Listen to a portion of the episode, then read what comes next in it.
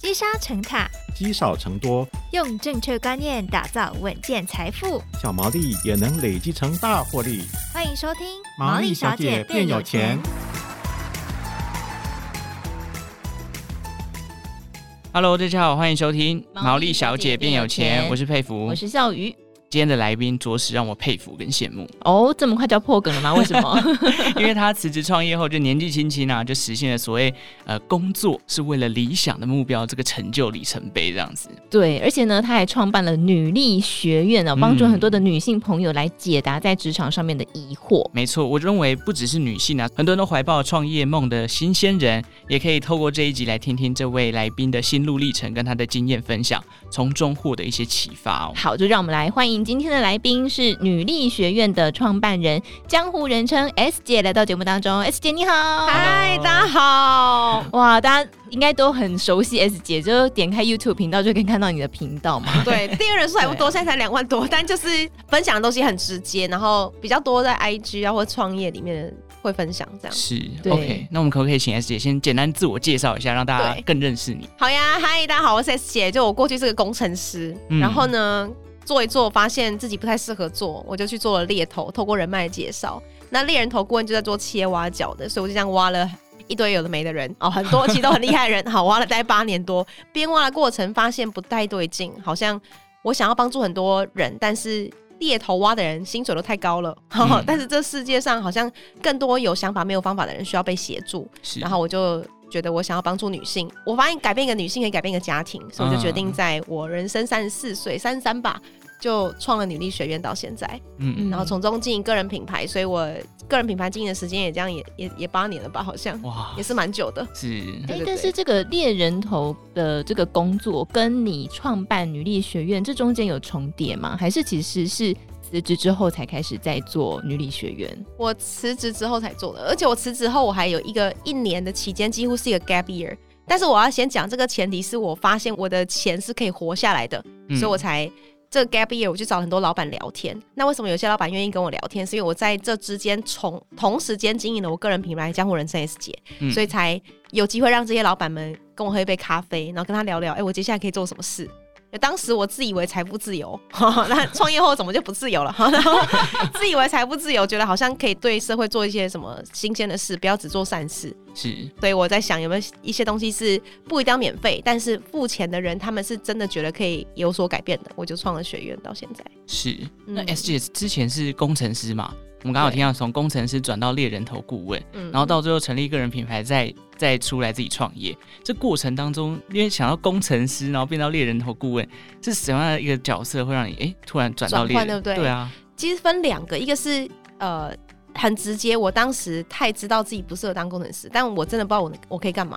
嗯，你要想象工程师就是。我是念资讯管理系管理所毕业，那个年代还是看这些学历，所以不管就算我在国外交换回来，我念商哦，念商学院还是没有用，他们还是把我当工程师，我还是先做了。但我发现不行的时候，我就有一个人脉很重要。我在当时在学校的时候有 EMBA 的一个学长，然后当时我就帮他做一些论文的分析。嗯，所以那个学长很拽，呃，他拽到他以前是 AMD 的总经理就对了，很年轻就当总经理，然后也是就是很厉害，你知道 EMBA 那个时候都很蛮厉害的卡在念。嗯他当时就是教授请他去一个演讲，然后这个演讲呢，他就在讲的当下，你知道底下都是学生，他就说你们未来一定要怎样注重人脉啊，讲了一大堆，然后底下没人鸟他，因为你知道学生都跟真的外面的企业是不同世界的人。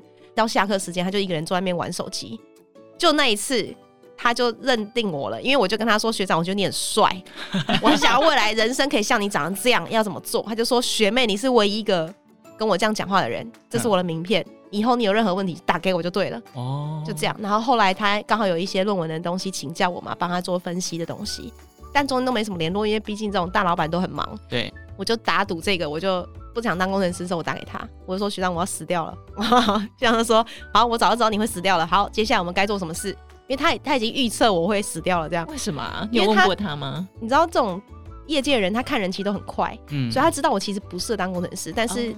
哦有些人就是很固执，就觉得我只能先这样做，那薪水比较高嘛。对，所以他当时候就跟我说：“你要业务行销 PM 选一个。”我说：“我不知道那那干嘛。”然后他就说：“那不然你选猎头。”我说：“那又在干嘛？” 然后就那时候开始，我才去了解猎头这个产业。是，所以没有他就不会产生现在的我。然后我就去做了猎头，然后面试了好多家，选了其中一家，因为当时很缺工程师，很多猎头跟工程师之间有个沟通的距离，一个障碍。嗯，代沟就对了。代沟很大，因为工程师讲话很慢，比较没办法表达自己的想法。但我就是工程师出家的嘛，是，所以我知道他们在想什么。And then 我就从开始挖工程师开始，然后让我从白纸开始去做这些挖角。哎、嗯欸，那你做了猎头之后，有觉得跟之前的想象不一样的地方吗？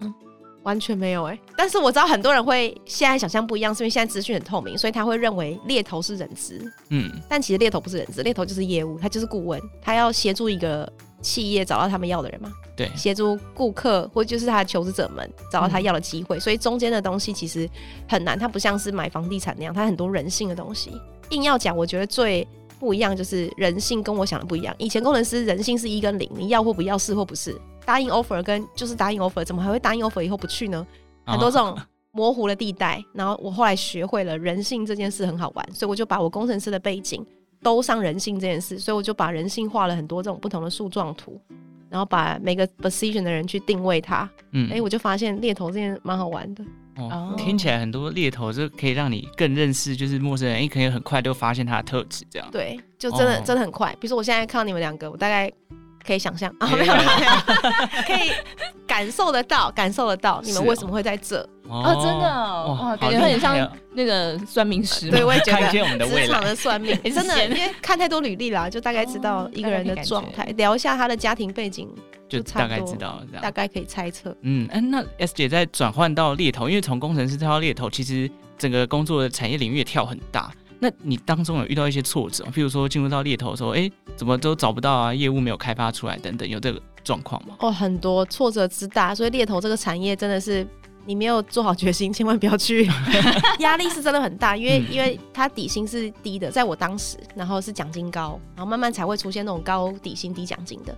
那最大的挫折可能是客户不买单你的服务啊，这是一般业务都会遇到的。嗯，但这个倒还好，因为他不买单，可能是我的服务真的不好，没没有帮他找到他们要的人嘛，或是我沟通中间出问题。但我觉得某些挫折是你要去做一些你人生没有经历过的事，比方像什么？比方分三块好了，先讲我的前老板好了，不是讲他坏话哈，这 你知道。业务单位压力都比较大，以前不流行团结合作，以前流行就是自干。对对，现在大家几乎都团结合作，可是自干的时候，别人会跟你抢业绩啊，对，老板就会偏心嘛，这是一种啊，一定的。然后对客户也是，他可能会先选择某一个其他的 hunter，如果他比较喜欢那个 hunter 的话，嗯，所以我后来才会逼说，老板都叫我 S 姐。这样好像比较有地位，这样 当时啦，所以我这个名称也是当时就这样来的。啊、对，就是求职者或是客户，他们都说：“哎、欸，怎么称呼你？”如果我叫我 Sherry，他们就会忘记。对，我说：“请称呼我 S 姐。”然后他们就没辙。然后还有可能挫折是，就是求职者他可能答应 offer 后来不去，也有可能是客户端他可能还看面相，有些还要看八字，这种很痛苦啊。嗯，对，明明他很棒，可是八字不合就不行。哦，各式各样不同的要求、欸，哎，各种要求，但是会有一些好玩的要求。举例哦，哈，我们一直认为说，你要把一个人挖走，好像是那个人真的想走。对，没有，有的时候是他的老板打给我们说，拜托你把我底下谁谁谁挖走。哦，你可以想象吗？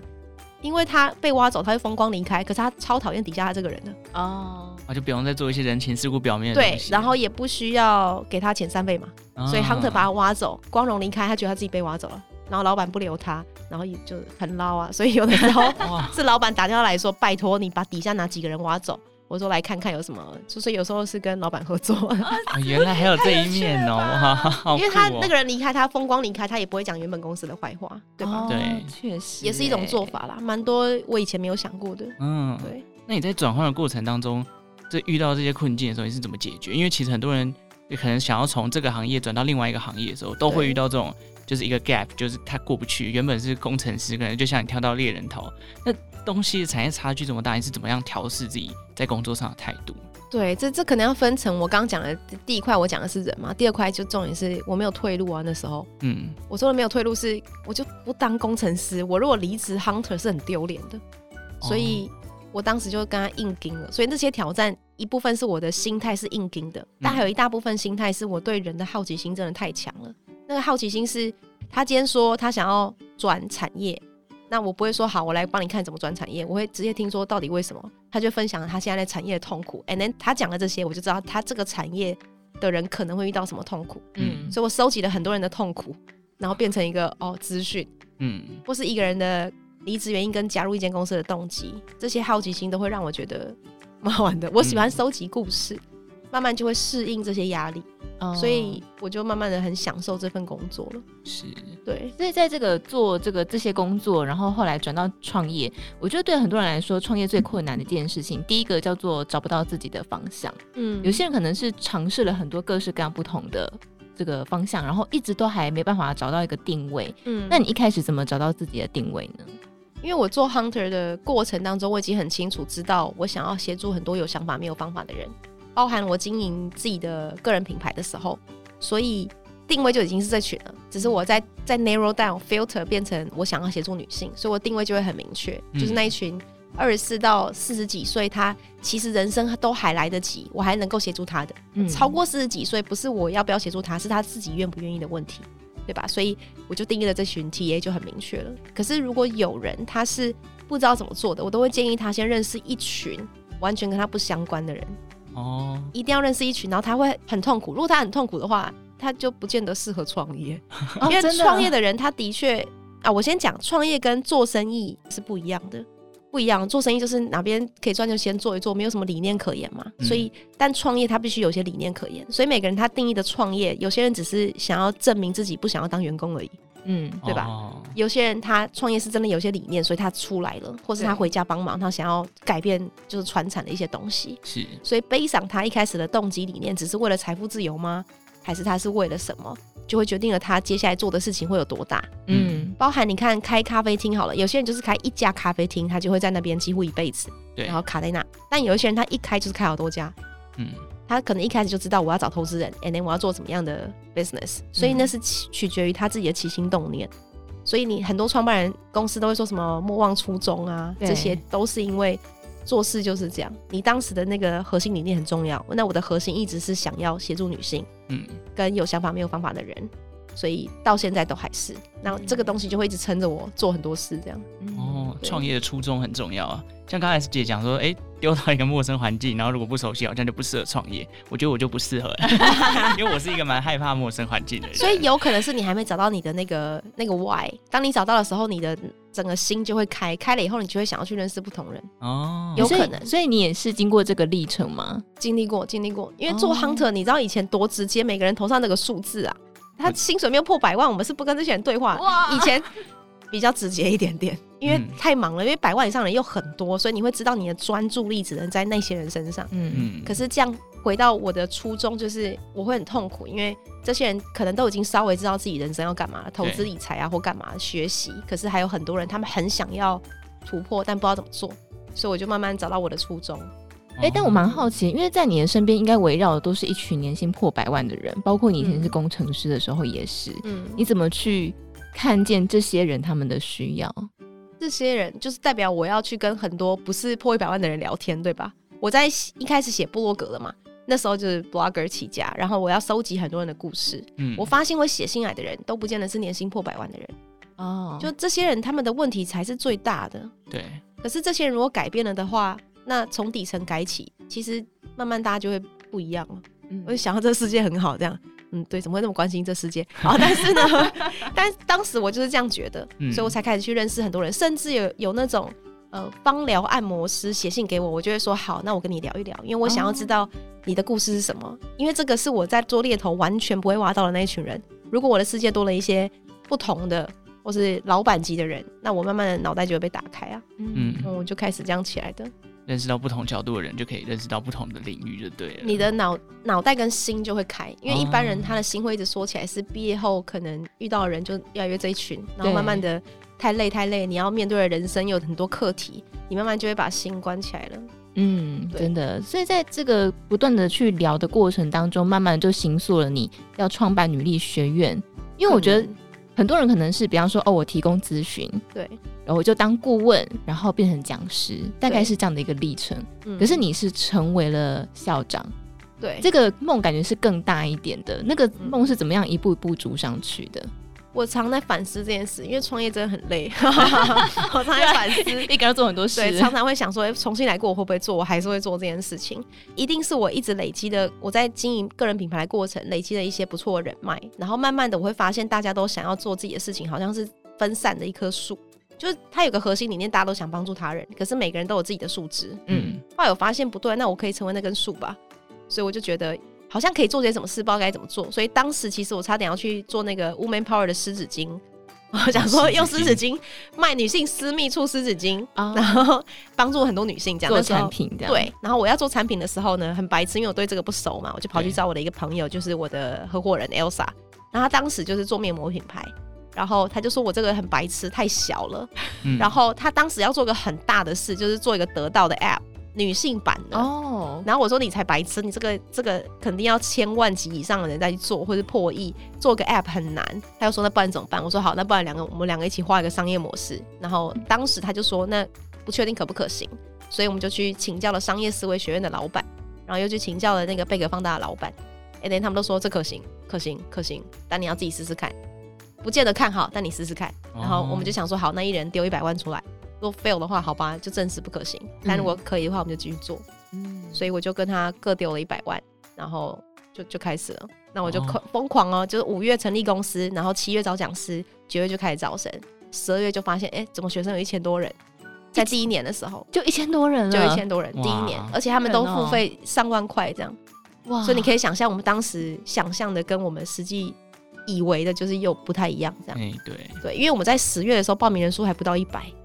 所以我们就讲说 GG 了，然后直到十一、十二月的时候，开始有女性们帮我们去推播这件事的时候，开始有人看到了，包含那时候刚好疫情又发生，对，所以可能这样整个推推播上去，然后就开始有一个不错的学院就开始成型了。这样，你觉得你这当中你做对了什么事？做对的事是我们的理念太强大了，所以会导致有一些女性是真的愿意协助我们的，或是有些讲师他是直接一口答应，嗯，他也没问要干嘛。对，我说明年有有一天要靠你讲课喽，要成立这个学院了，你 OK 吗？他说好，没事，然后就结束了。所以这可能也也看我过去累积一些 OK 的人脉，这样也非常非常的感恩。那有一些是人家介绍然后开发来的，比如说 YouTuber 们，嗯，对，那他们怎么把他的频道或是品牌做起来的？然后我们请他分享，那他也觉得，哎，好像那时候 YouTuber 好像可以跨越到教课这一个阶段，所以有些人就觉得好，那我试试看跟你合作，嗯，那就开始了有一群不错的人这样。然后一起推波，哦，and then 就被看到了。哇，听起来很像一切水到渠成哎。第一年，可是第一年也包含了我们自己的粉丝，可能就透过粉丝变现也是有可能的。然后第二年开始有透过学员们去介绍，开始也有更多的学员进来了。然后到什么？我们现在第三年，所以已经不会是看我们这些老师们或是我们的既有流量了，一定是看新的客群在哪里。散出去的。对，所以它会有不同的阶段、不同的挑战。因为其实女力学院前几个月好像有办开课嘛。我就看到其实有一些来宾，就我们之前邀过，像 Dr. Selina，哦，那个 Selina，她真的很挺，她真的很挺。有很多这种我们认识的一些以前上过我们节目的来宾，也有去女医学院开课这样。对，那我因为我们今天谈的是创业，那王一小姐谈理财，刚好这两块都是环环相扣在钱上面，所以我们也想问一下姐有没有一些就是提供呃创业人啊，或者是一些呃我们的听众一些理财的心法可以参考的呢？理财，我我我自己很相信。你的收入是组合式的，就主动、被动加投资收入。嗯、我把被动跟投资收入分开看哦、喔，嗯，因为这真的差太多了。很多人会以为是一起的，没有，对啊，对啊，对，被动收入太难创造了，它需要有不同的决策点吧，就是不同的分析方式。所以我自己是被动收入比较高的人。哦，我相对是走这一块的。你的所谓的被动收入是什么？我有七八种收入来源。我的来源除了女力学院自己本身，那这个很痛苦，因为这比我以前猎头少很多很多。这算是某某种主动，这个是主动收入。但我被动收入的话，就是我线上课程有啊，然后我有经营一个电商副业啊，然后我哎，我经营十年了，然后还有什么？像我之前出笔记本，它一开始是主动收入，可是它后来这有一部分是变变成被动的，嗯，所以它就是有这些收入的来源，让我比较 OK 一点，可以继续好好的专注在女力学院上，不然那个薪水我肯定 GG 掉。哦，对，所以你的被动收入就不会是只有等于投资，对，投资收入看，我觉得看每个女性的比例，因为有些人她真的对数字没有 feel，嗯，像我也投资过，可是我发现我没办法承受那个未知的东西。可是被动收入我可以做的是已知的，嗯，就大概知道，哎、欸，这课大概每个月这样，或是每一年可以有多少的钱进来这样，所以我是擅长去创造被动收入的人，相对，嗯、然后或是把很多东西系统化的人，比如说我跟有个讲师叫 Sandy 苏，他是一个蛮厉害的猎头，海外的猎头，然后、嗯、我们就做了一个质押牌卡，那这个牌卡它如果变成系统化的时候，它又是另外一种被动收入了。你很把这个工程师的性格融入到你的事业，好像是我就有点太逻辑啦，所以有的时候好像同理心就比较低。但因为我去年生了小孩，我同理心又比较回来一点。哦，包括我以前是很目标导向的人，嗯，所以过程可能伤害到很多人，我不知道。哦，比较直直直接，有可能。但女生其实是很敏感的，嗯，对，所以这也是我一直在练习的成长的状态这样是，所以从主动收入，然后被动收入跟投资是分开。这这个观念其实很多人都会觉得投资等于被动收入，可是我觉得 S 姐这样讲下来，被动收入其实有很多不同的方式，像刚刚 S 姐讲的，哎，上这个线上课程得到的这个利润，或者是靠自己的专业领域去开发一些新的可能收入来源，这都是自己可以创造的被动收入。今天最后呢，也想替呃创业的听众哦，如果你想要转换跑道啊，或者是有创业梦想社会新鲜人，S 姐有没有什么？忠固可以给这些人呢？就勇敢闯了。我们都会说一个很棒的 slogan，叫做“目标大于恐惧，就可以无所畏惧”。就是你担心那些事都不是重点，重点是你目标到底是什么。嗯，也不用很明确，可以很简单，但是简单到你必须要完全不要想太多，你就愿意做的话，那就很好。那你有遇过那种真的来就跟你讲说我想要创业，但是我真的不知道该怎么办，你会怎么安慰他？我觉得说那。就他根本不知道自己要创什么业，对吧？或是很多人会来说：“哎、欸，我想要转职该怎么办？”我就根本不知道你工作是什么。哦，对，就是他需要去前后描述一些他的状态，比较能够知道嘛。所以一般人他会遇到的问题就是他不知道他下一步该怎么做，就对于未知是恐惧的。嗯、对，那如果你把未知尝试变成已知，它就是一种目标，对，就不会害怕啦。嗯，那只是因为你没有去探索这些未知。对，所以我说，我觉得我的好奇心特别强，就是因为我喜欢把未知变成已知。嗯，对，所以大家怕 AI 怕什么？就去了解它不就好了？哎、欸，真的哎，哦，解联立方程式哦，对啊，就是就是一个东西，就是一个转念，也没有很简单，就是你去了解它 就不可怕了。还有很多人不了解，对，and then 你就会有优势啦。对，就有什么好怕的这样？所以给他们建议就是根本不用想太多啊，嗯、也不是你年轻的问题。嗯，对，有点感觉真的是像你刚刚讲解方程式 x 加 y，我赶快把 x 跟 y 解出来，我才有办法往下一步去解。真的很逻辑哈，对，真的很逻辑。所以我也很感恩，我其实是念资讯毕业的。嗯，对。过去的点滴都会串联成一一串珍珠。对，所以根本没差。有人说他是体育系毕业的，然后觉得自己没有未来。没有，体育系人很强哎。对啊，韧性很强哎，毅力也很，毅力也很够。就这个东西已经是打趴很多人了。是，对，没错。所以做什么事都不会失败啊！在想什么？就觉得有点可爱。好，那我想今天最后一句 slogan：目标大于恐惧，就可以无所畏惧。这件事情就送给所有的听众，当做一个你在创业上面的一个 slogan，可以继续往你的里程碑继续迈进。那我们今天也非常谢谢 S 姐的分享，谢谢，谢谢，拜拜。好，那感谢大家收听今天毛衣小姐变有钱。如果有任何的问题，欢迎在 Apple Podcast 留言告诉我们。那我们就下次再见喽，拜拜，拜拜。